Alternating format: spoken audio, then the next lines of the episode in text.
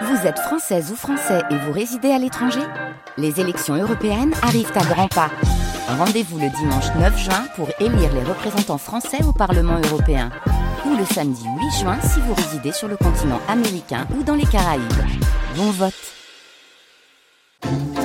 France Culture, sans oser le demander. Géraldine Mosna-Savoie. Les demi-habiles, le pari, le silence éternel de ces espaces infinis, la pensée de derrière, le divertissement, le dieu caché, le roseau pensant, le moi haïssable, le cœur et ses raisons, la raison des effets, les pensées de Pascal, 400 ans après sa naissance, semblent un réservoir inépuisable de punchlines et de révélations. C'est génial et peut-être la phrase qui m'est le plus venue à l'esprit en le lisant. Je commencerai pourtant par celle-ci. Les philosophes ont beau dire rentrez en vous-même, vous y trouverez votre propre bien. On ne les croit pas et ceux qui les croient sont les plus vides et les plus sots. Et bien pour cela, joyeux anniversaire, Pascal. Dites-moi, connaissez-vous Pascal? Pascal? Ah, oui, vous pouvez, vous pouvez parler de Gisèle Pascal euh, Non, non, mais pas du tout, mon vieux Pascal. Pascal, on va quoi le, le vrai, le seul? Ah, le type à la brouette Hein? Oui, si vous voulez. Enfin bref, vous le connaissez. Bah, euh, comme tout le monde, c'est-à-dire... Eh bien voilà. J'ai dégoté ce bouquin, par hasard, dans le cartable de mon fils. Les pensées. Eh bien, mon cher, ça n'est pas mal du tout. Ce truc-là, mais c'est tout à fait ce qui est au bout du jour.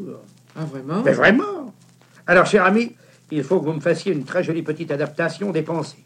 Mais Vous croyez? Vous n'avez pas peur que... Quoi, peur de quoi? Bah, le titre, tout d'abord, les pensées... Oh, Pas très commercial. Bon, on peut tout de même pas les changer. Euh, Appelez ça, euh, je sais pas moi, euh, pensez-y, Blaise, non? Bonjour Pierre Guénancia. Bonjour.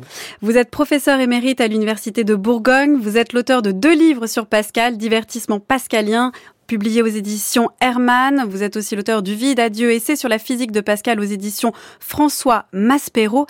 Quel est votre premier souvenir de Pascal et en particulier des pensées?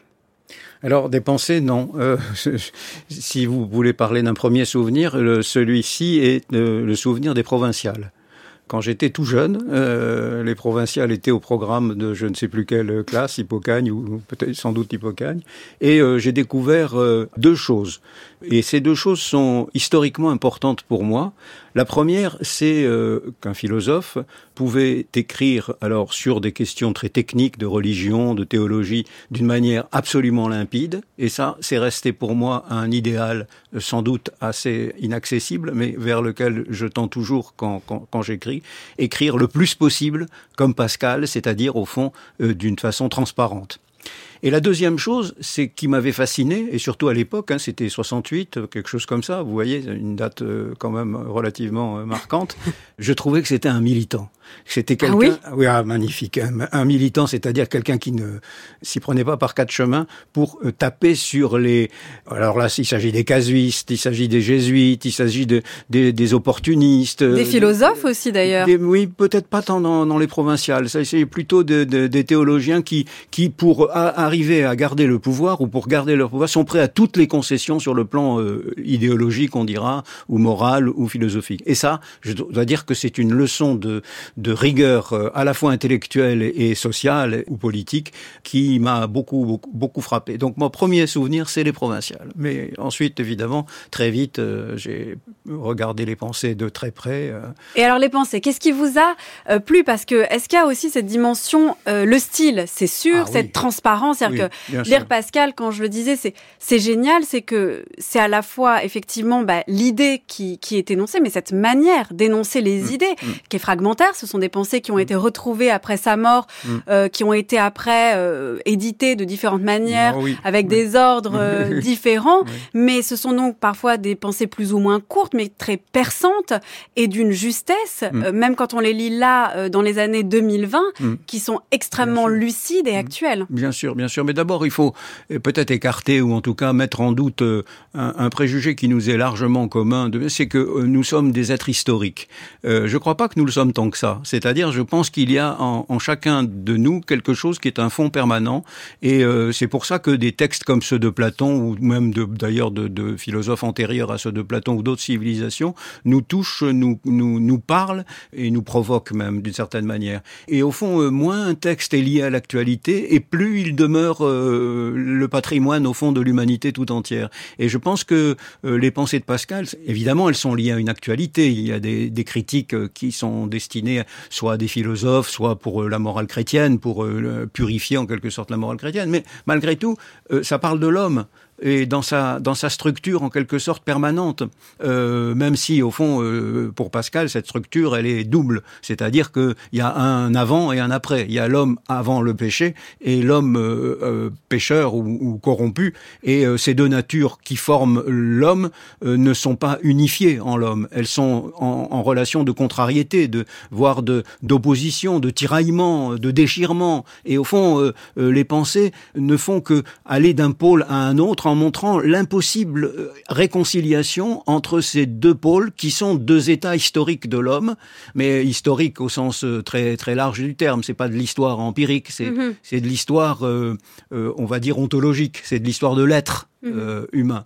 Et au fond, on ne comprend rien à l'être humain, dit Pascal, tant qu'on ne sait pas qu'il y a deux natures en lui et que ces deux natures sont contraires. Il y a une nature pure, si je puis dire, telle qu'elle a été faite par Dieu, et une nature corrompue, euh, telle qu'elle a d'une certaine manière été faite par l'homme. Et entre ces deux natures, euh, il n'y a pas de, de, conciliation possible. C'est pour ça que le texte des pensées, euh, ou pratiquement tous les textes de pensée, sont des textes très en, en tension, c'est-à-dire que qui mettent toujours en, en avant cette, ce conflit, cette contrariété, et, et non résolvable. Hein. C'est Pascal n'est pas un dialecticien, c'est pas quelqu'un qui, il n'y a pas une synthèse entre la thèse et de. Il n'y a pas de troisième voie. Non, il n'y a pas de, une synthèse entre de la thèse et de l'antithèse. Mais la mm. thèse et l'antithèse sont continuellement en, en, en bataille l'une contre l'autre. C'est ce qui fait que, au fond, voilà, il n'y a, a, pas de solution chez Pascal. Mais qu'est-ce qui peut justement parler aujourd'hui à un lecteur, à une lectrice euh, en 2023 mm. de Pascal quand effectivement on est plus dans un siècle où on va parler forcément de péché, mmh. on va pas se sentir pécheur. Qu'est-ce mmh. qui pourtant, malgré tout, euh, touche autant quand on le lit et quand on est loin aussi des thèses euh, du catholicisme oui. et notamment de celles du péché originel? Oui, je comprends. Écoutez, euh, c'est vrai que la, la, thèse du péché originel, on ne peut pas dire, si vous voulez, qu'elle soit euh, au fond d'une commune euh, compréhension par, par, tout le monde ou une commune acceptation. Il y a un mais, sujet dont on débat bien sûr que véritablement. Non, bien, bien sûr, bien Là. sûr. Enfin, peut-être certains pour certains, mais pas. Mais je crois que cette thèse, euh, au fond, exprime d'une manière euh, symbolique euh, quelque chose qui est beaucoup plus structurel chez l'homme. Et au fond, on entend à travers la question du péché, on entend la finitude de l'homme on entend euh, sa contrariété. Et ça, au fond, c'est assez indépendant d'une hypothèse d'un Adam pécheur. Euh, c'est au fond contemporain de chacun de nous. Chacun de nous éprouve des contrariétés. Chacun de nous voudrait être quelque chose qu'il ne parvient pas à être, mais il le voudrait quand même. Grandeur de l'homme de chercher à être plus que ce qu'il est, mais il ne peut pas sortir de ce qu'il est. Grandeur et misère, voilà. Donc euh, au fond, même si on, on met de côté euh, l'hypothèse, euh, la thèse du péché originel, je crois que on retrouve euh, dans les textes euh, où Pascal parle de l'homme quelque chose qui justement est structurel, quoi, et non pas historique ou théologique. Comment a-t-il euh, composé euh, ses pensées? Donc, je le rappelle, hein, qu'on a retrouvé après sa mort. Oui. Est-ce que euh, on a des, des, une idée, des sources sur comment ça a été constitué? Qu'est-ce qu'il voulait en faire? Oui. Euh, oui. Ce que ça devait devenir? Oui, on a une idée de ça parce qu'il y a des témoignages, des témoignages de, de, ses proches, notamment de, de sa sœur Gilberte, de Jacqueline aussi, de ses deux sœurs. On a une idée, c'est-à-dire on sait que Pascal, à partir d'un certain moment, qui est sans doute, et ça c'est très intéressant, à partir de ce qu'on appelait le miracle de la Sainte Épine, c'est-à-dire c'est sa nièce qui avait une fistule lacrymale et qui, euh, le jour euh, de, la présentation d'un reliquaire euh, dans l'église de Port-Royal, a soudain cessé de souffrir de cette... Les médecins sont ont accouru, on a fait des, des enquêtes et on n'a pas réussi à, à, prouver que ça pouvait être naturel au sens médical du terme. Et donc ça a été un miracle. Et je crois que ça a été, chez Pascal, un élément très déclencheur d'une volonté de défendre la religion chrétienne, mais de la défendre, excusez-moi, je, je, parle d'une manière un petit peu euh, impropre, mais d'une manière presque épistémologique, c'est-à-dire en disant c'est la religion chrétienne qui nous permet d'interpréter les contrariétés de l'homme. C'est elle la vraie théorie. C'est pas la philosophie, c'est pas, pas, la, la raison. philosophie, c'est pas la raison, c'est pas la science, c'est la théologie ou la ou, ou l'écriture, hein, c'est la révélation en un sens, hein, qui nous permet de rendre compte de l'homme. Je ne croirais pas sans les miracles, dit Pascal. Hein. Mm. Ce miracle montre à Pascal au fond que la religion chrétienne est d'une certaine manière vraie, c'est-à-dire qu'au fond c'est elle qui possède la clé de euh, l'interprétation de ce que nous sommes. Mais pour autant, ça n'est pas forcément la religion qui est une solution à cette distorsion, comme vous le disiez, entre misère et grandeur de l'homme. C'est pas une solution, c'est une lecture cohérente de la dualité entre euh, la misère et la grandeur. C'est une lecture cohérente, c'est une hypothèse cohérente, comme on dirait en science. On dit pas, on, on, on dit pas que c'est ça, mais on dit euh, ça pourrait être ça parce que euh, rien d'autre ne permet d'expliquer autrement les choses. Et au fond, pour Pascal, rien d'autre que le, le, dogme du péché originel ne permet d'expliquer autrement les contrariétés de la nature humaine. Alors, je reviens un instant, si vous permettez, sur le, le la genèse peut-être mm. des pensées. Euh, je pense qu'à partir de ce moment-là, Pascal s'est mis à écrire, à prendre des notes, comme quand on fait un livre, hein, prendre des notes euh, sur euh, différents domaines, euh, mais au fond quand même très lié à, à, à, la religion chrétienne, et pour un ouvrage qui aurait dû s'appeler L'apologie de la religion chrétienne. Donc le titre était très clair. C'est ça c'est l'apologie. C'est pas les pensées. On a relié, on a mis ça parce que Pascal avait bon, c'était des pensées quoi. De Puis il y avait un côté éparse, fragmentaire, Alors, qui, oui, qui, était bien rendu par le terme de pensée au pluriel. Voilà, mais c'est pas c'est pas de Pascal les pensées. Le terme de pensée, c'est ces éditeurs euh, après sa mort qui ont ramassé, qui ont vu tous ces papiers, des papiers d'ailleurs souvent indéchiffrables, euh, d'une écriture incroyable. Et puis c'était un paranoïa qui cachait ces bouts de papier partout, dans les doublures de ses manteaux. Dans, mm. On en a retrouvé partout jusqu'au début du XXe siècle. Oui, il cousait les feuillets entre eux et il mettait ouais, dans sa doublure ouais, de ça, comme si il avait peur qu'on lui comme vole. Comme s'il il avait peur qu'on. Il était un peu paranoïaque. Ah oui, je crois que beaucoup. oui, oui.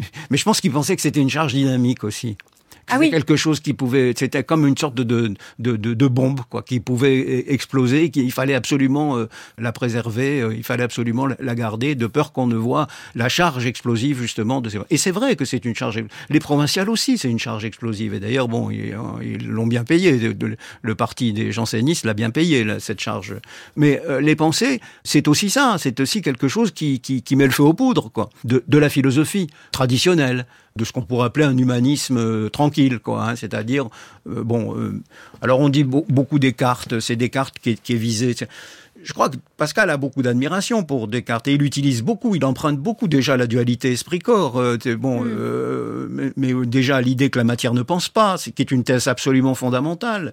Ça vient de Descartes, mais ce que Pascal ne supporte pas, c'est que la philosophie puisse faire croire aux hommes qu'elle leur apportera si ce n'est le bonheur, du moins la sagesse, euh, euh, la, la, tranquillité de l'âme, le contentement de soi, etc. Et ça, il se bat contre ça d'un bout à l'autre de, de, son œuvre.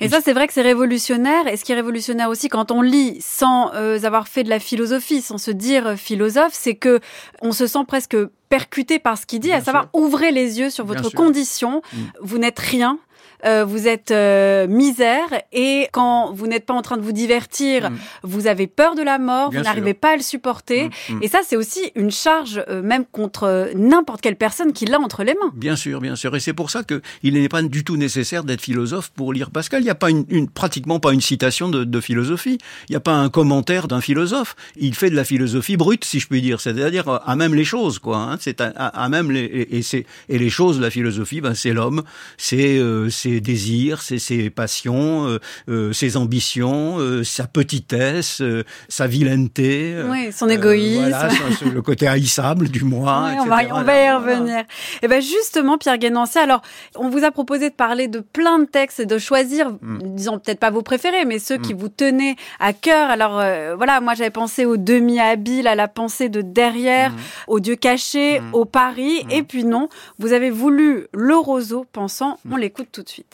En lisant les lettres de Saint-Cyran que vous m'avez laissées, j'ai compris, comme lui, que nous sommes entre les mains de Dieu, qui aveugle les uns, éclaire les autres, et souffle où il veut. Et les doctrinaires ne le rencontreront jamais qui ont la prétention de connaître seul le sens des Écritures. Comme si la vérité était un objet que l'on possède et non une chose vivante que l'on connaît et cultive avec la raison comme avec le cœur. Et pourtant, moi, je crois vraiment que, que le vide existe, même si cette vérité répugne à la raison. Je peux vous en montrer les preuves, que le cœur ne peut réfuter.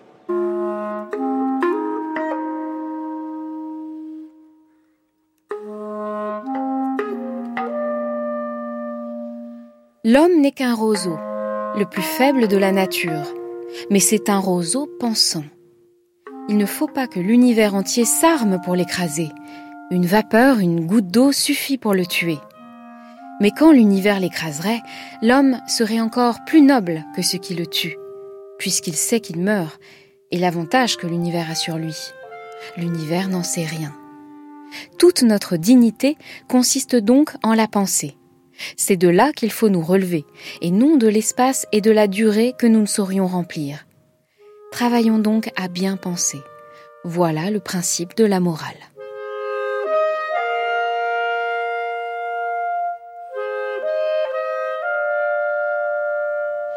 C'est un des textes les plus connus des pensées de Pascal lus par Anaïs Isbert. Alors il y a deux occurrences dans les pensées du terme roseau. C'est celui-ci qu'on connaît euh, le mieux. Pourquoi ce texte a-t-il autant marqué? En quoi il a été justement révolutionnaire, ce texte sur le roseau pensant? En un sens, il dit quelque chose qui a toujours été compris, euh, que l'homme euh, est homme par la pensée et pas par euh, la matière ou par le corps, qui peut être comparé à, différents corps et peut être considéré comme beaucoup moins apte, beaucoup moins puissant, beaucoup moins résistant que beaucoup d'autres corps. Alors qu'il semble en tout cas que la pensée, c'est-à-dire le fait de se représenter soi et le monde et la différence entre soi et le monde, que cette, cette pensée, à travers le le langage et par le langage, exprimé par le langage, que cette pensée est justement propre à l'homme et seulement à l'homme. Alors pourquoi cette fascination? Je pense que l'expression déjà, elle est en un sens euh, antithétique, c'est-à-dire que d'un côté on a le, roseau qui est une chose extrêmement euh, euh, fragile, encore que La Fontaine pense le contraire, mais bon, le roseau qui est une des choses les plus banales, les plus fragiles, mm. les moins organisées aussi. Un roseau, c'est pas un être organisé, bon, et pensant. Et au fond, on voit que l'homme s'arrache en quelque sorte à sa condition en pensant cette condition. Il s'arrache à sa finitude en pensant cette finitude. Il s'arrache à l'univers en pensant cet univers. S'arracher, ça veut dire quoi? Ça veut pas dire euh, déclarer la guerre à, ça veut pas dire se croire supérieur à. Euh, ça veut dire avoir conscience justement que quelque chose existe qui n'est pas nous et dans lequel nous sommes. Et en ce sens, cette pensée délivre d'une certaine manière l'homme euh, de la prison, pourrait-on dire, euh, de la finitude qui est celle de l'espace et du temps. Vous voyez, je, pense à quelque chose, bon, c'est sans doute un rapprochement euh, incongru, mais vous voyez par exemple quand Kant commence par poser dans l'esthétique transcendantale l'espace et le temps comme les formes de la, de la sensibilité. D'une mhm. certaine manière, ces formes enserrent l'entendement dans, cadre, un, dans un cadre totalement défini qui est le cadre de l'expérience possible. Mais il y a autre chose chez Kant. Il y a l'idée justement que l'homme, par la loi morale, par l'idéal de la raison, échappe d'une certaine manière à cette finitude spatio-temporelle et que, au fond, peut-être le, le, point le plus élevé de la pensée, c'est celui par quoi justement nous ne dépendons pas de l'espace et du temps, mais que nous pensons comme dirait Spinoza, sub specia eternitatis, euh, c'est-à-dire sous une certaine forme d'éternité. Et je pense que, en un sens, il y a dans, dans cette expression très si célèbre et, si jolie hein, de, de, de, Rousseau pensant euh, cette idée que d'un côté Rousseau au fond c'est euh, finalement ce qu'il y a de plus mesquin dans l'espace, qu'il y a de plus fragile dans le temps, futile d'une certaine oui, futile, fragile, insignifiant. Mm. Et pensant, c'est quelque chose qui nous élève au-dessus justement de notre condition euh, mortelle. Au fond, la pensée n'est pas le fait d'un mortel, c'est le fait de quelqu'un qui a une autre idée que celle justement euh, de la mort. Mais que faut-il entendre précisément, Pierre Guénancia, par pensée? Parce que dans le texte qu'on a entendu, alors je le précise pour ceux qui sont très attachés aux éditions, il s'agit du fragment 347 dans l'édition euh, La Fuma. Là, il y a à la fois l'idée que l'homme prend conscience en fait qu'il est mortel, il prend conscience de sa finitude, mm, mm. mais on a aussi ce terme de pensée qui peut signifier aussi réfléchir, faire le savant, résoudre des problèmes de maths.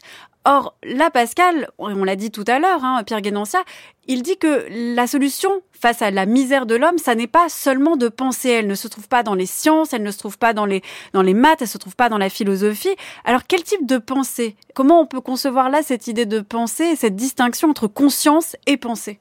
C'est une difficile question parce que euh, justement, il y a euh, dans les pensées, à travers les pensées, il y a quand même il y a une, critique à peu près constante de ce qu'on pourrait appeler les, les, ambitions de la connaissance humaine euh, et donc de, de la philosophie. Hein, euh, prétendre connaître les choses, l'essence des choses, prétendre mettre l'univers dans un système, euh, un peu comme Descartes a prétendu le faire, comme dit, dit Pascal gentiment dans une de, de ses pensées rapportées. Mais au fond, ça, c'est la connaissance, ça, c'est l'ambition, ça, c'est euh, ce qu'on appelle, ce que dans, la théologie, la libido dit, euh, le, désir de savoir, qui est une libido quand même, c'est-à-dire qui est quand même un désir, c'est pas c'est pas quelque chose de pur. Mais il y a aussi autre chose. Et cette autre chose, moi, je l'appellerai, bon, je ne vais pas rectifier Pascal, mais je l'appellerai plus conscience que pensée. Voilà. Voilà. C'est-à-dire que il y a la connaissance, et celle-là, elle est limitée, et elle est au fond décevante. Et euh, celui qui parle de, de, de, de déception en ce qui concerne la connaissance, c'est quand même un des plus grands savants de tous les temps, en tout cas de son temps, euh, aussi bien mathématique que, que, physique, mais sur le plan mathématique, bon, il, il a fait des œuvres considérables. Donc c'est pas quelqu'un d'ignorant. Mais euh, d'un côté, donc, il y a la connaissance, mais de l'autre, il y a la conscience difficile à définir, c'est-à-dire euh, le rapport à soi, je crois. Quelque chose de réflexif, où quelque on aurait chose conscience de, de soi-même. Voilà, de soi-même et, de, et de, de, ce qui n'est pas soi-même. Cette conscience d'une dualité et donc d'une impossible euh, synthèse, en quelque sorte, entre le moi et le non-moi. Comme on peut par exemple trouver chez Spinoza l'idée que, au fond, l'homme, l'homme ou l'âme étant un mode de la pensée, d'une certaine manière, elle se réunit avec cette pensée. Et au fond, euh, il n'y a plus de différence entre mon esprit et finalement l'univers ou, ou, Dieu ou ce que vous voulez. Chez Pascal, c'est pas du tout le cas. Il y a la conscience et conscience de sa finitude, c'est-à-dire de l'impossibilité de dépasser sa condition. Et cette impossibilité de dépasser sa condition est à la fois tragique mais c'est aussi, malgré tout, euh, une ça force. nous élève. Comment Mais ça a une force. Oui, c'est une force. Mais alors c'est ça que je comprends pas, Pierre Guénancia, c'est que comment ça se fait que cette euh, tragédie de la finitude mm. nous rende misérables et nous oblige à nous divertir? Ah. Alors Pascal, mm. euh, je ne sais pas pourquoi cet exemple revient tout le temps, mais il déteste la chasse. Euh, c'est vrai, il déteste les rois qui chassent, il les trouve ridicules, n'importe qui chasse est ridicule. Mais il est écologique hein, maintenant. Hein, voilà, voilà c'est ça, il est très actuel voilà, de ce point ça. de vue-là. Ouais, ouais. Comment ça se fait que cette pensée est à la fois ce qui nous rend plus fort nous élève, mais aussi ce qui nous rabaisse tout le temps, cette conscience, je dirais plutôt, mm. d'être mortel et qui nous oblige, en fait, à nous aveugler et à fuir. Mm. Mm. Et en fait, d'une certaine manière, et paradoxalement, à ne plus vouloir penser. Oui, bien sûr, bien sûr, on ne plus vouloir penser, c'est ça le divertissement, c'est chercher le plus possible à ne plus penser, c'est-à-dire à s'oublier soi-même. C'est là où on voit que penser, c'est penser à soi ou c'est pas penser à soi au sens euh, se désirer ou euh, chercher des biens, etc. C'est penser à soi comme comme homme, et non mmh. pas à soi comme l'individu empirique et, et, et fragmentaire et, et, provisoire que je suis. C'est penser à la condition humaine. Pascal est un lecteur de Montaigne, hein, comme Brunswick l'a très très bien dit, et donc euh, il, il, a bien vu que le problème euh, au fond de, de, de, Montaigne et le problème de cette nouvelle anthropologie euh, liée à la métaphysique, euh, c'est le problème justement de la condition humaine par-delà euh, les individus empiriques comme moi, toi ou, ou l'autre, mmh, etc., etc. Mais c'est la condition humaine. C'est-à-dire, au fond, la pensée, c'est ce qui nous ramène à notre condition d'homme et à son caractère inéluctable, cette condition d'homme. C'est-à-dire, on ne peut pas la dépasser. Mais justement, on ne peut pas la dépasser alors que, d'une certaine manière, c'est elle qui dépasse toute chose.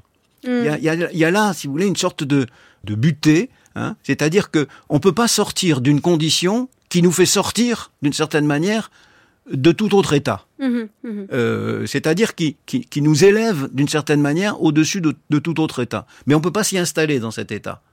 Mais c'est là où c'est intenable. C'est intenable. C'est-à-dire que lire Pascal aussi, ça rend fou. Parce que quand on lit le roseau ça pensant. Ça rend inquiet, en tout cas, oui. Voilà, oui. ça, ça, ça oui. ne laisse pas tranquille. Oui, ça ne laisse pas tranquille. Et c'est ça son ambition, c'est de ne pas nous laisser tranquille. Ah bah, c'est parfaitement réussi. Et voilà. le roseau pensant, qui est un texte qu'on trouve au départ extrêmement valorisant, parce que le roseau pensant est une très belle image Mm. qui a été rendue très esthétique aussi, parce qu'elle a été beaucoup reprise. Donc il y a quelque chose de fragile, mais qui a la force de la pensée, mais qui finalement nous ramène quand même sans cesse à cette difficulté qui est, d'ailleurs, je reviens sur le texte, qui est de travailler sur cette conscience de soi, Mm, c'est-à-dire cette mm, conscience mm. de soi qu'on doit à la fois, j'imagine, entretenir s'il faut la travailler, mais qui semble impossible à travailler puisqu'on ne veut pas la regarder. Oui. Il y a les deux. C'est-à-dire, on ne veut pas la regarder parce que cette, euh, elle nous empêcherait de, de vivre d'une certaine manière. Il y a, il y a, l'idée chez Pascal que vivre d'une certaine manière, c'est tourner le dos à soi. C'est tourner le dos Mm. à, à ce qu'on est. C'est s'oublier soi-même. On peut pas vivre en pensant à, à ce qu'on est et en, même peut-être en pensant qu'on est simplement. Euh, Il y a quelque chose de transitif dans la vie euh, qui n'est pas compatible avec la pensée qui elle est réflexive et, donc euh, euh, toujours tournée vers euh, quelque chose qui n'est euh, de virtuel. Et donc euh, euh, il y a cet, aspect de cette, comment dire cette inquiétude. Pascal s'efforce de la cultiver, de, l'attiser, de la euh, afin justement que l'homme ne croit pas que euh, ben, les choses sont faites. C'est-à-dire, voilà, en fait, je reprends ma parole, euh, qu'il ne croit pas ni que euh, c'est arrivé, ni que euh, c'est foutu. Hein. Mm. Ni que la vie vaut pas la, la- la- la- la peine d'être vécue, ni que... Elle est euh, géniale à vivre. Voilà, c'est ce qu'il y a de mieux dans... hein, et, et vivons, euh, pre- pre- prenons le pouvoir sur, sur toute chose, etc., Mm. etc. C'est c'est cet entre-deux. Pascal, c'est quand même... C'est la pensée de l'entre-deux. la pensée de l'entre-deux, la pensée de la contrariété, de de- de- de- d'aller d'un extrême à un autre, d'aller d'une d'une position à une autre, afin justement de ne jamais laisser tranquille. Il y a une pensée qui s'appelle comme ça. Je, et je, je ne le laisserai jamais tranquille euh, jusqu'à ce qu'il comprenne qu'il est un monstre incompréhensible à lui-même. Mais comprendre qu'on est un monstre incompréhensible à soi-même, c'est encore comprendre. Et je dirais même, c'est peut-être la forme la plus haute de la compréhension, de comprendre qu'on comprend pas, de comprendre qu'on ne se comprend pas, et qu'on ne se comprend pas, c'est pas parce qu'on manque d'intelligence, mais au contraire parce qu'on est intelligent, on ne se comprend pas. Donc là, il y a un usage quasi négatif de l'intelligence qui est peut-être sa forme la plus positive. Et c'est ça qu'il faut entendre par travailler. Oui, travailler, ça veut dire euh, ne dormez pas. Ne soyez pas tranquille. Voilà, ne, ne vous assoupissez pas. Travailler, ça veut dire soyez en éveil. Mais on éveille euh, inquiet. euh, ah, bien sûr, euh, bien mais sûr, on peut vigilant. On peut d'ailleurs se demander, enfin, quel plaisir. Est-ce qu'il y a- est-ce que Pascal pense à un certain plaisir qu'on puisse retirer de l'inquiétude? Est-ce qu'il y a une certaine jouissance de l'inquiétude? Ah. Vous savez, je crois que Pascal, c'est pas quelqu'un qui est très porté vers la jouissance, Vers les plaisirs. ni même vers le plaisir. vers euh, ce qu'on appelle la délectation, oui, sans doute. On peut espérer la délectation produite par la grâce, mais la jouissance et le plaisir ont pour lui quelque chose de vulgaire, quelque chose de fini, Mm. euh, et quelque chose euh, de un peu comme un, un narcotique, euh, vous voyez, un anesthésiant, un peu une, une drogue euh, facile, quoi. C'est quelque chose de, de facile. Et il faut se battre. que- Voilà, c'est tout sauf un penseur de la facilité ou de la ou de la, de la tranquillité. C'est au contraire. C'est donc euh, pas de drogue, pas de de de, Pas de plaisir dans l'angoisse. et pas de plaisir en sens où justement le plaisir est un anesthésiant, quoi, d'une certaine manière. euh, pas de ça. Il faut au contraire. Et voilà. Il y a, y a d'ailleurs, je pense, à un, un très beau texte de Pascal, très court, qui est le bon usage des maladies. Euh, bon, Bah, parlez-en. Le titre même est quand même assez incroyable. Le bon usage des maladies. Pourquoi les maladies ça, euh, Quel est le bon usage des maladies? Ben justement, euh, de, de nous éloigner du plaisir, de cette sorte de d'endormissement que produit le plaisir, de torpeur que produit le plaisir, d'être éveillé et de sentir dans la douleur justement quelque chose qui euh, nous enlève à cette existence léthargique que serait celle d'un être qui goûterait du plaisir en mangeant, en dormant, on va s'arrêter là, et voilà. Bon, c'est donc et, et- et de ce point de vue, il y a quelque chose de euh, chez lui, c'est de, je veux pas dire de morbide, mais il est attiré par les formes. Ça aurait plu à Foucault. Il est attiré par les formes de souffrance de soi, parce que ce sont des formes plus élevées de conscience de soi. Mais il est attiré par ça. Et le je crois que bon, vous voyez, il, se mortifiait lui-même. Enfin, on, raconte des tas de choses comme ça, qu'il avait des, des, des ceintures avec des aiguilles ou des, des bouts de fer. Enfin, mmh, une mmh. sorte de mortification comme ça. Oui, oui. Mais alors, mais c'est parce que je crois que chez lui, ça allait avec l'idée d'une lucidité, d'un éveil, d'un éveil d'un éveil. Et c'est d'où le bon usage des, maladies dont ses sœurs disaient que c'était un des textes des les plus beaux qu'elles aient jamais lus de Pascal. Alors dans ce, texte sur le roseau pensant, Pierre Guénancière, on a fait cette distinction entre pensée et conscience. Il y a presque quelque chose de psychanalytique qui s'annonce, je trouve, chez Pascal, et on va l'entendre avec ce texte où pour la première fois on entend parler de ce concept de moi. Ah.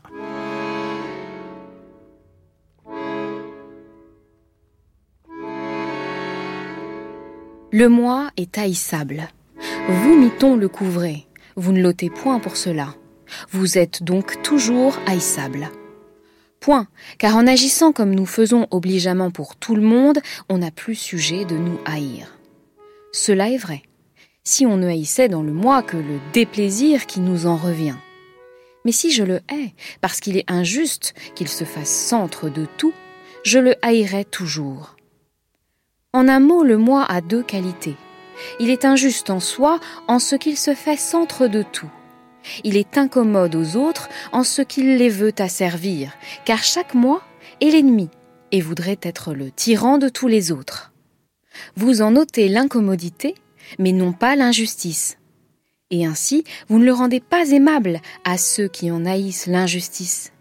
Vous ne le rendez aimable qu'aux injustes, qui n'y trouvent plus leur ennemi et ainsi vous demeurez injuste, et ne pouvez plaire qu'aux injustes.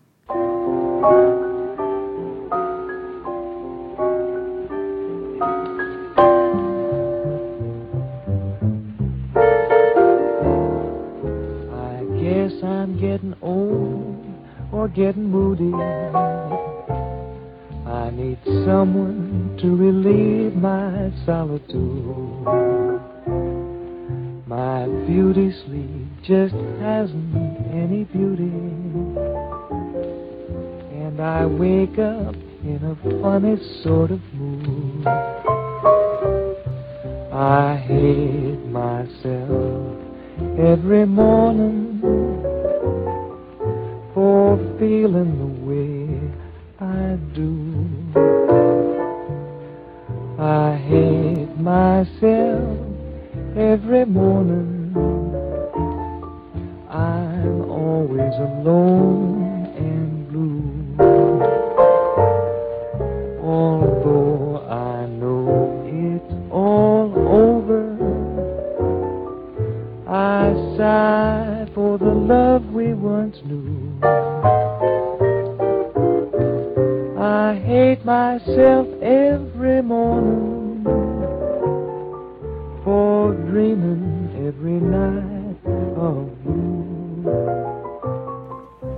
Fragment 597 dépensé de Pascal Édition La Fuma. Alors là, il se passe quelque chose d'incroyable, Pierre Guénancia, puisque Pascal est le premier à inventer le concept de moi, M-O-I, pour le désinguer, pour dire qu'il est haïssable. Pourquoi avoir créé une chose qu'il s'agit en fait de détruire? Oui.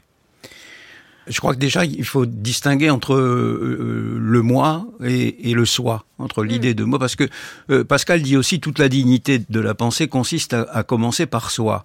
et donc il y a il y a quelque chose qui est lié à l'estime de soi, à la dignité, dont Pascal est tout à fait convaincu. Maintenant, le moi, c'est autre chose.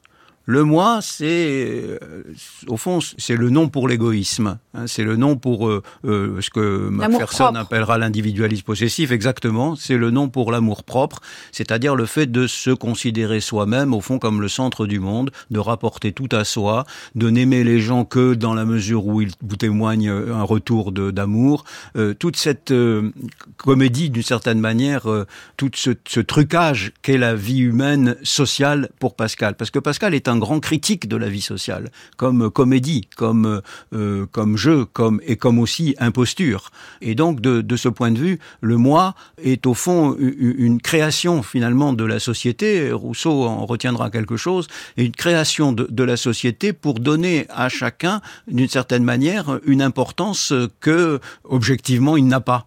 Euh, au fond, chacun se croit euh, irremplaçable, chacun se croit d'une singularité, chacun, chacun se croit le centre de tout, comme on le dit d'ailleurs euh, vulgairement, hein, être, le, euh, être le centre, Le de centre tout, du monde. ramener tout à Mm. soi, Mm. le, le centre du monde, l'égocentrisme, etc., etc. C'est ça le moi. Mais il est, il est distinguable, si je puis dire, de soi, c'est-à-dire de la conscience de soi. Euh, c'est pas forcément la conscience de soi n'est pas forcément euh, investie ou contaminée euh, par l'idée du moi, bien que c'est ça la condition humaine, c'est quand même de, penser à soi et de, rechercher le, bien-être, le bonheur, le plaisir à travers les autres. Mais encore une fois, bon, rechercher le bien-être et le désir, c'est une chose. Mais le rechercher en l'extorquant d'une certaine manière aux autres, ça, c'en est une autre. Et pour Pascal, la relation à autrui est une relation pervertie. Est une relation. Pourquoi perverti Elle est pervertie parce que chacun cherche à, tirer la couverture à soi, comme on dit vulgairement. C'est jamais une relation égalitaire? Non, c'est jamais. L'empathie n'existe pas vraiment. Je ne crois pas qu'il y ait de termes euh, Mm. ou de sympathie même comme ça. De, de, je, euh, non, je crois pas. Je crois pas que chez Pascal il y ait la possibilité d'un rapport pur à autrui. Mhm.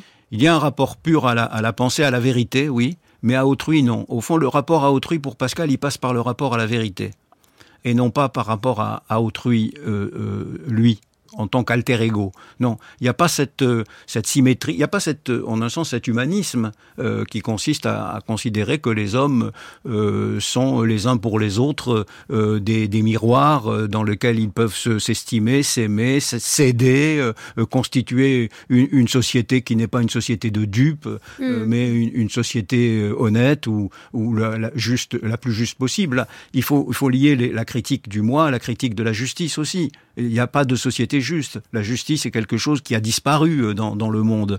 Il y a eu une idée de la justice, mais c'est au fond euh, l'homme n'est pas assez assez pur pour justement être à la hauteur d'une telle idée. Du coup, le juste, c'est ce qui est, c'est ce qui se fait, quoi. C'est ce, que- c'est ce que le- la loi dit qu'il est juste de faire. Voilà, le, juste pour Pascal, c'est ce qui est édicté par les lois Voilà. et non pas une forme de justice qui serait euh, pure ou, ou morale Ben, presque. elle, elle- elle existe, enfin, elle existe cette justice. Mais on l'a a perdue. une idée, mais on l'a perdue. Voilà, elle n'est pas sur terre. Et l'idée justement de pouvoir euh, fonder un ordre social sur une justice euh, positive, hein, cette idée est pour Pascal justement une idée à combattre. Donc c'est un texte très politique. Très euh, politique. c'est un penseur est très, c'est un penseur très politique. Pascal. Parce que là, il nous dit pas, Pascal, le moi est haïssable. Parce qu'il dit deux choses. Il dit, en un mot, le moi a deux qualités. Il est injuste en soi, en, En ce qu'il se fait centre, Centre de, tout. Il est incommode aux autres. aux autres. Vous connaissez par cœur le Ah, texte. oui. en ce qu'il les veut asservir. Ce qui, veut, ce qui veut dire en fait que ça sert à rien de, de, de couvrir son moi, de s'arranger, de se faire beau, de devenir gentil, de- d'accomplir même des, des actes de charité, on Mmh, pourrait mmh, dire, mmh, puisque de toute façon, le moi est ça parce Oui, qu'il est profondément ça à injuste. Bien sûr. Mais qu'est-ce que ça veut à dire injuste dans ce cas-là? Ça veut dire qui, qui ne pense qu'à soi Ça veut dire euh, qui produit de l'inégalité Ça veut dire, euh, euh, dire qu'il n'est pas capable de toucher la vérité Et là, il y aurait une sorte entre justice et vérité. Ça veut dire quoi, justice? Ça veut dire qu'il fait une chose en pensant une autre. Un- injuste, ça veut dire double, duplice, Ah. je crois. Ça veut dire qu'il fait le, le gentil, mais en fait pour en retirer des avantages. Comment dire, euh, narcissiques. hein. Euh, voilà. Mais et au fond, tous les gestes oblatifs de, de l'homme, euh, donner, aimer, euh, au fond, tous sont d'une certaine manière pervertis par le retour que le moi en attend, un retour narcissique. Voyez, il, il se fait plaisir en donnant parce qu'il s'estime à ce moment-là une âme Mm, charitable. mm. Hein, vous voyez, c'est la, la célèbre. Donc l'impératif catégorique de Kant, Ah, euh, où il s'agit Ouais. en fait où il ne faut pas agir moralement pour Ouais. finalement en retirer une Bien forme de plaisir, mais par Ouais. pure par pure, moralité, n'existe pas chez Il Pascal. n'existe pas, même si euh, cette idée ne lui paraît pas en elle-même contradictoire. Et de ce point de vue, il serait assez kantien. C'est-à-dire, Ah, Ah, euh, parce que chez Kant aussi, il y a l'impératif catégorique, mais personne n'est à la mesure de cet impératif catégorique. Hein. Ça ne C'est un dis- Ça ne discrédite pas l'im- l'impératif catégorique. Ça discrédite les hommes qui sont incapables justement d'obéir à cet euh, impératif catégorique. C'est un peu la même chose chez Pascal. Ça discrédite pas l'idée, ça discrédite l'homme qui est incapable justement d'investir cette idée. Mais à quoi bon euh, vouloir euh, se réunir, faire des pactes sociaux, des contrats sociaux, se, voilà, vivre en société si en fait c'est tout le temps un jeu de dupes C'est assez désespérant. Qui on peut croire, en qui on peut avoir confiance? Ils ont fait un tableau de charité, dit Pascal, sur la société, mais au fond ce n'est que haine. La société est une société où les hommes se haïssent mutuellement. Alors ils ne se haïssent pas euh, avec des couteaux et des bombes à longueur de temps, mais ils se haïssent du fait de s'aimer chacun plus que les autres. Mm. Et de ce point de vue, de semer d'une certaine manière une sorte d'inégalité continuelle dans, dans la société et une sorte de lutte, euh, au fond, qui est, qui est une lutte des consciences. Euh, on n'est pas loin de, de la lutte de- pour la reconnaissance de Hegel, mais euh, euh, c'est une lutte de, de, de conscience pour se, se faire reconnaître, c'est-à-dire pour s'imposer à autrui. Mais ce que Hegel considérera comme euh, normal, quoi, au fond, dans la société, euh, euh, qui, et qui vient directement de Hobbes, dont Pascal est sans doute un lecteur, hein, parce Mhm. qu'au fond, le, le moi, c'est- l'état de nature de Hobbes. Hein. C'est chacun justement cherche euh, à se défendre par À tous les moyens. euh, Voilà. Mais chez. Hobbes, il y a une, une nécessité vitale qui justifie Oui. ça. Ce qu'il n'y a pas chez Pascal.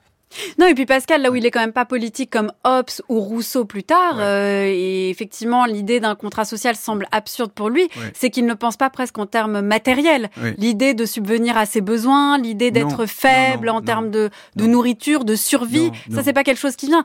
Si l'homme est misérable, c'est pas parce qu'il est tout nu, tout seul, Ouais. dans une forêt sans avoir à manger, c'est parce qu'il est misérable dans sa chair. Bien sûr, bien sûr. Il y a, il y a une, une misère beaucoup plus fondamentale que la misère euh, empirique. De ce point de vue-là, ça veut dire que quand Pascal dit le moi est haïssable, Oui. ça veut dire que le concept de Oui. moi est haïssable en tant que tel parce Oui. qu'il représente tout ce qui est égoïsme, euh, préférence de soi face aux autres. Mais ça rejoint aussi l'idée qu'on a entendue dans la chanson de se haïr soi-même.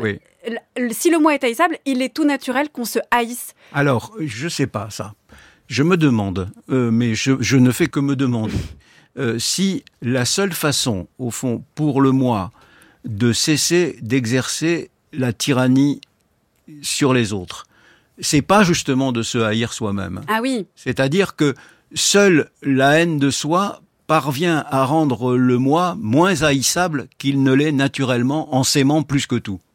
Il faut se détester, enfin se haïr. Se haïr. Voilà, je Voilà. pense qu'en fait détester n'est pas un non, terme pas, pas- adéquat. c'est se haïr, mais se haïr, euh, ça veut pas dire, c'est pas, c'est pas des, d'automutilation ou des choses. Encore que bon, hein, bon, mais c'est pas, c'est pas vraiment. oui, chez ça. Pascal, ça a l'air fou. Non, c'est pas, oui, c'est pas forcément euh, étranger.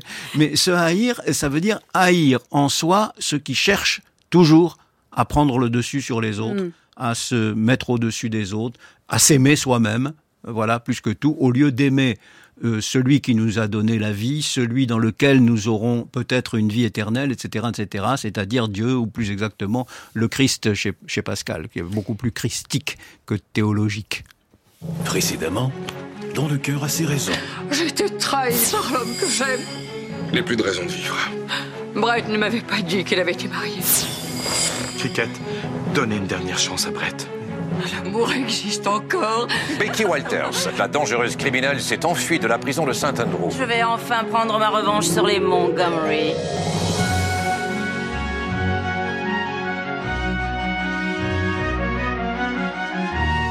Le cœur a ses raisons que la raison ne connaît point.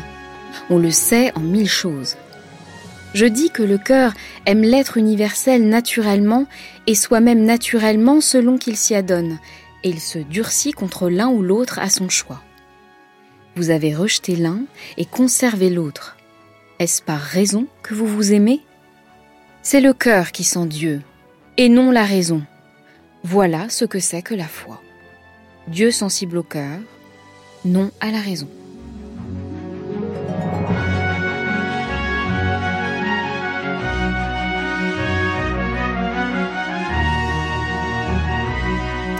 Le cœur a ses raisons que la raison ne connaît point. On l'entend, là, ça a été tellement repris dans des sitcoms, euh, dans des chansons, dans des poèmes.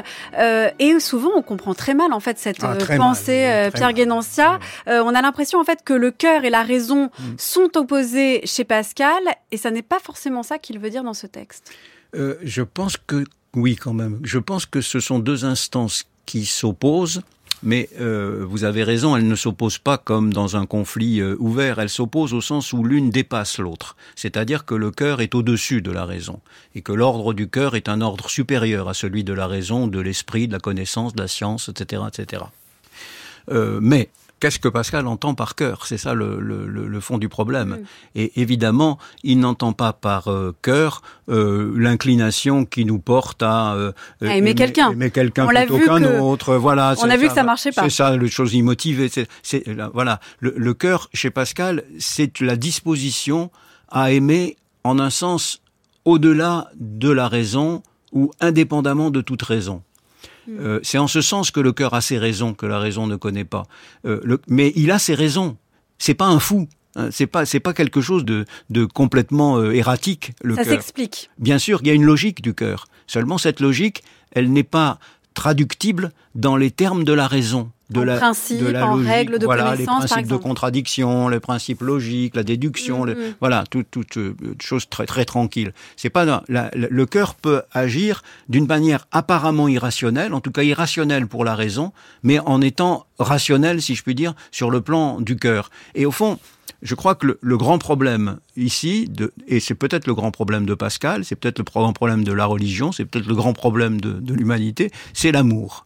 Je crois que le, euh, ce que Pascal cherche à, à détecter au fond euh, dans le cœur, c'est la disposition de l'homme à aimer, disposition qui est évidemment pervertie parce qu'on aime des choses qui ne- n'en valent pas la peine, des choses Mm. qui sont pas aimables, mais malgré tout, il reste dans cette grande âme qu'est l'homme, il reste le cœur, c'est-à-dire au fond cette disposition à sortir de soi, à être affecté par euh, l'autre, par autrui, par Dieu par exemple. Je pense que quand Pascal parle du cœur, il parle de euh, l'individu qui peut être affecté par la grâce sans l'avoir demandé. Mais il parle pas de l'amour, euh, vous l'avez dit, Pierre Guénancia, de quand vous dites autrui, c'est presque dans un sens abstrait, moral. oui. C'est pas autrui, C'est pas mon que son voisin. corps, c'est pas sa chair, c'est pas c'est pas le plaisir que je peux en retirer, ni de sa conversation, ni de sa Mm. Mais c'est pas non plus mon voisin, l'individu à côté.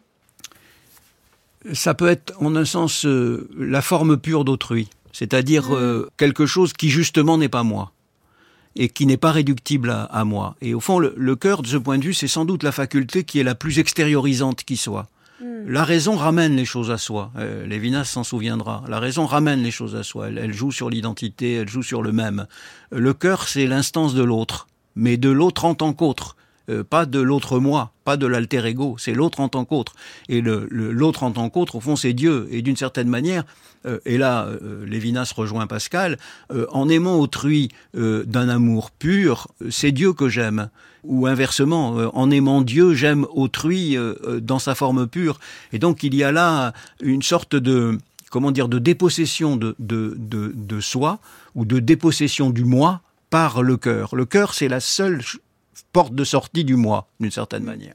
Ce qui veut dire euh, deux choses, Pierre Guénancia. La première, c'est qu'il y a quand même une communauté possible, c'est-à-dire Oui, quand même ah oui, l'idée quand même de, de, de fonder, de former avec les autres une communauté C'est très juste. Oui. soudée par l'amour. Cet amour-là, en tout cas.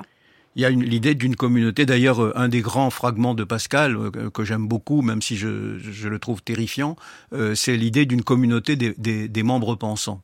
Où nous formerions un corps de membres pensants. Pas de, de, de corps pensants. Les, les corps ne pensent pas chez Mm, Pascal. mm. hein, des- de, de- un- un- Alors, membre, ça veut dire quoi? D'individu Membre, ça veut dire que au lieu d'être un tout, comme le moi, Mm. nous sommes une partie d'un corps euh, beaucoup plus grand, qu'est le corps du Christ, qu'est le corps de l'Église, l'Église étant le corps visible du, du Christ, euh, et dans lequel nous formons. Et à ce moment-là, nous formons une communauté. Mais au fond, la seule communauté véritable, euh, juste, transparente, aimable, c'est la communauté de la foi. C'est la communion, d'une certaine manière. Et pourquoi vous trouvez ça terrifiant comme texte?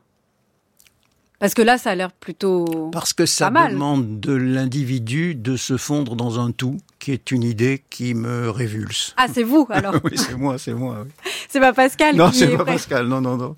non, non. Euh, et la deuxième chose euh, que, que, qui peut se déduire de ce que vous venez de dire euh, sur euh, ce cœur et sur l'amour qui porte vers autrui, c'est aussi cette idée de sentir. C'est très intéressant Ouais, ce terme sûr. de sentir qui revient beaucoup dans les pensées, Bien sûr, oui. qui apparaît d'ailleurs dans cette pensée-là. C'est le cœur qui sent Dieu et non la sent. Mm. raison. Alors, qui, dans la, dans la phrase, c'est le cœur qui sent Dieu. À la limite, on peut comprendre qu'il y a quelque chose qui nous porte, qui sort de, de l'ordre de la sensibilité, qui nous porte vers, vers Dieu, qui serait une sorte de, de puissance, de l'autre qui nous touche, qui relève de la foi, euh, et pas la raison. Ça, d'accord. Mais il y a d'autres textes où Pascal, en fait, dit que l'on sent l'univers euh, et encore là c'est pas assez précis mais en fait comme si la connaissance parfois était une ou le savoir Mm. serait une question d'intuition Mm, bien sûr. de sens Mm. et non pas de démonstration et de Mm. principe et par exemple il dit à un moment donné le cœur sent que l'espace a trois, dimensions, dimensions, bien sûr. Bah, ça c'est dingue Oui, oui. Ça, comment on peut sentir euh, que l'espace Bah, a trois écoutez, c'est- dimensions là aussi, pour revenir à Kant, c'est un peu le, le thème de l'est- de l'esthétique transcendantale, c'est-à-dire que le- l'espace, le temps, ce sont des choses qui sont senties, qui sont, même si c'est une sensibilité pure, et non pas des choses qui sont conçues. euh, Mm. c'est-à-dire par concept. Euh, or, l'étendue, par exemple, chez Descartes, c'est l'idée la plus claire et distincte qui soit avec celle de la, de la chose pensante. Donc c'est une idée, c'est un concept. Pour Pascal, non, c'est pas un concept, c'est un sentiment. Euh, on a le sentiment de l'espace, on a le sentiment du temps, et on a le sentiment. De... Nous connaissons la vérité par le cœur et pas simplement. Et c'est ainsi que nous connaissons les premiers principes. Les premiers principes ne sont pas des principes comme le cogito, comme euh, le principe de non-contradiction, comme les principes logiques ou, ou cognitifs. Les premiers principes sont des principes euh, d'une certaine manière euh, sensitifs, c'est des principes, on dirait esthétiques au sens ancien du terme, ou intuitif ou intuitifs. C'est-à-dire, ce sont des choses que nous trouvons en nous et qui nous, nous déterminent à penser d'une manière et non pas Mm. d'une autre, et non pas des choses que nous concevons comme étant les, les, les, les, les plus vraies possibles ou, ou comme étant les plus pures possibles. Mais là, dans cette phrase, le cœur sent que l'espace a trois dimensions. Il faut déjà avoir fait un travail rationnel de démonstration et de connaissance pour parler de trois dimensions. Euh, quand on dit que le cœur sent, est-ce que c'est traduisible en paroles? Vous voyez, il y a quelque chose qui sent, mais comment on peut le restituer? Comment on peut dire qu'on le sait Oui. Et alors, autre chose, et ça c'est peut-être autre chose euh, complètement différent, Pierre dans ça, comment on peut être sûr de ne pas se tromper? Ça, je sais pas.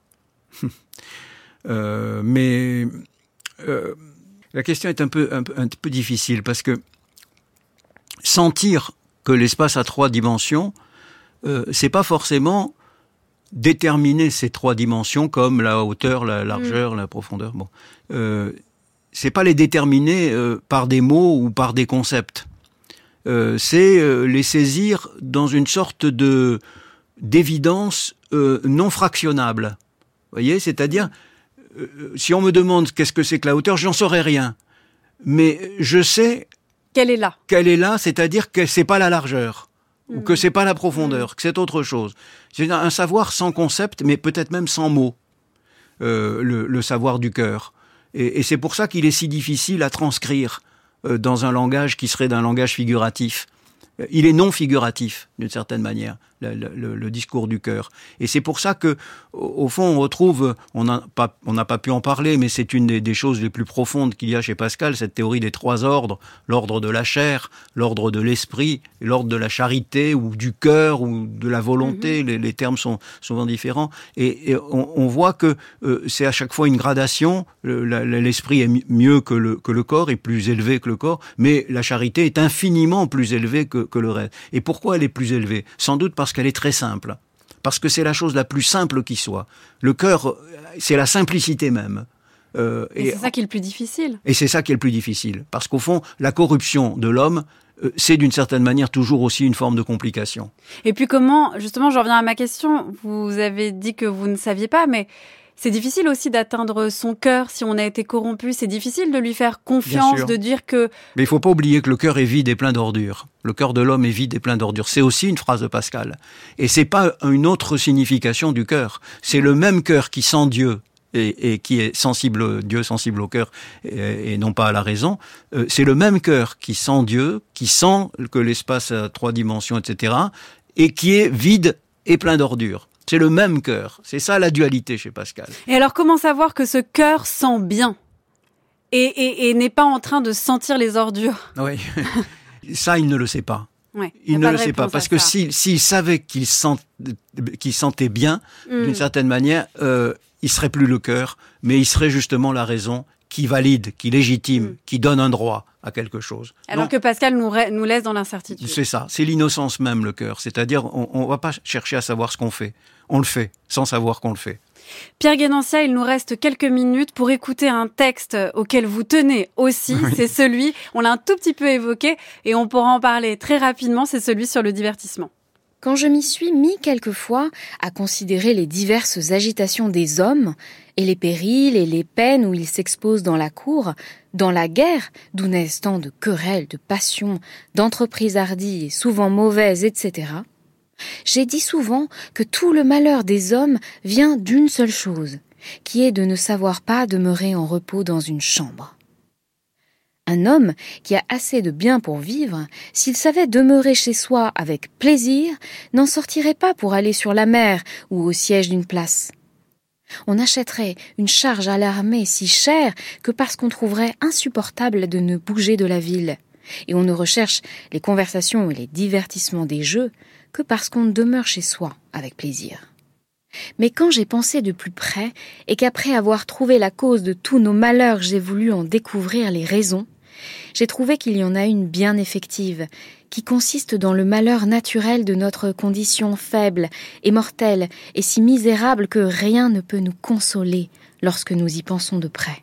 Le fameux divertissement pascalien, fragment 136 en édition La Fuma, et cette phrase qu'on a tant entendue pendant le confinement. J'ai dit souvent que tout le malheur des hommes vient d'une seule chose, qui est de ne savoir pas demeurer en repos dans une chambre. Pourquoi ce texte? Euh, En fait, je vous pose la question pourquoi, mais en fait, je sais pourquoi il est aussi frappant, c'est qu'il vise très juste. C'est ça, c'est qu'il vise très juste et qu'on n'arrive pas à s'en dépatouiller. On n'arrive pas à sortir de ce texte. C'est comme il nous prend dans, dans, ses, dans ses raies et euh, on n'arrive pas à, à s'en délivrer. On voudrait euh, le contredire, on voudrait une, euh, échapper, mais on n'y échappe pas parce que c'est un texte très circulaire. Un texte, comme souvent, quelques, les textes de Pascal sont, sont circulaires, c'est-à-dire il, il, nous emprisonne dans une logique impeccable.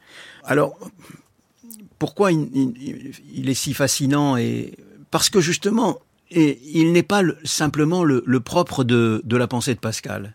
Je crois que cette pensée du divertissement, c'est une pensée qui peut recevoir plusieurs noms possibles. Il peut recevoir, et ça me paraît pas être le plus adéquat, le nom d'angoisse existentielle. Voilà, on est euh, euh, existentiellement, euh, c'est au fond la, la, dimension de Kierkegaard, de l'existentialisme, euh, c'est Sartre et la nausée. Euh, la nausée peut être un bon exemple de, de, de du divertissement. Hein. Roquentin qui peut s'attacher à rien, qui bon, bon mais voilà, ça c'est la, la voie existentielle ou existentialiste, même si ce mot n'est pas très joli. On peut dans s'y reconnaître l'angoisse. Mais il y a quelque chose de plus profond, à mon avis. C'est ce que Hegel, Marx nommeront l'aliénation. Et ce point de vue, il me semble que Pascal est beaucoup plus un penseur de l'aliénation qu'un penseur de l'angoisse. C'est-à-dire, c'est un penseur d'une condition qui a besoin d'aliénation pour pouvoir se supporter elle-même. De la même manière que pour Marx, le, monde a besoin de la religion pour pouvoir justement, c'est le, célèbre opium, hein, pour pouvoir justement euh, se, poursuivre dans cette condition inégale d'exploitation. Il y a là une pensée, au fond, d'une raison à laquelle nous cherchons à échapper, mais qui nous rattrape toujours. Merci beaucoup Pierre Guénancier. On allait très vite sur Merci le divertissement, mais il fallait entendre ce texte important. Je retiendrai de vous, on n'échappe pas à Pascal en fait d'une certaine manière. Et de vous, on peut lire Divertissement pascalien aux éditions Hermann, Du vide à Dieu c'est sur la physique de Pascal aux éditions François Maspero et un prochain livre apparaître L'homme sans moi c'est sur l'identité aux éditions PUF, ce sera en octobre. Et puis bien sûr, lisez les pensées de Pascal. Nous, on a travaillé avec l'édition Louis Lafuma aux éditions Point. Encore merci à vous. Merci.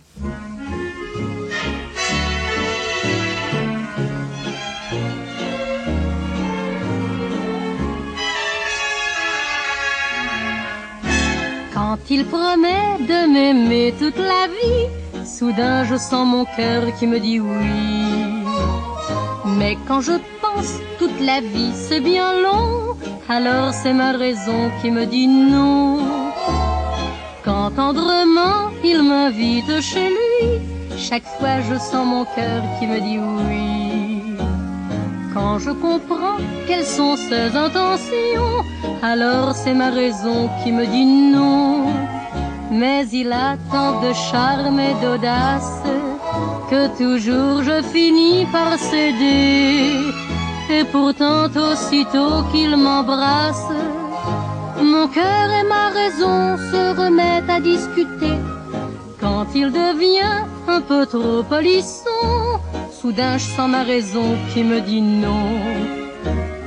comme finalement je ne sais plus où j'en suis, alors j'entends mon cœur qui me dit oui. Au fond, nous ne sommes pas si fortes, la raison peut se récrier. C'est toujours le cœur qui l'emporte, alors voilà, on s'est mariés, mais maintenant, nouveau dilemme, je me pose l'éternelle question, la question de tous ceux qui aiment. En aime-t-il une autre, oui ou non? Et merci à l'équipe de Sans oser le demander. Anaïs Isbert, Marie-Lise de Saint-Salvi, Gwendoline Troyano, Cyril Marchand, Anna Felpin et Laetitia Pringuet. Réalisation Sam Bacast et Nicolas Berger, prise de son Grégory Wallon. On se retrouve sur les réseaux, Twitter, Instagram, bien sûr sur le site de France Culture à la page de l'émission ou encore sur l'application Radio France. Alors je me rassure et je me dis non. Mais sur son col, je vois la poudrerie. Alors le cœur serré, je me dis oui. Malgré tous les détails qui l'accusent, mon amour cependant doute encore. Je lui trouve toujours une excuse. Mon cœur me donne raison, mais ma raison me donne tort. J'étais sûre qu'il me trompe pour de bon, à tous ces arguments je dirais non. Mais s'il m'avoue, j'ai eu tort, ma chérie, pardonne-moi, veux-tu, je dirais oui. À condition qu'il recommence pas.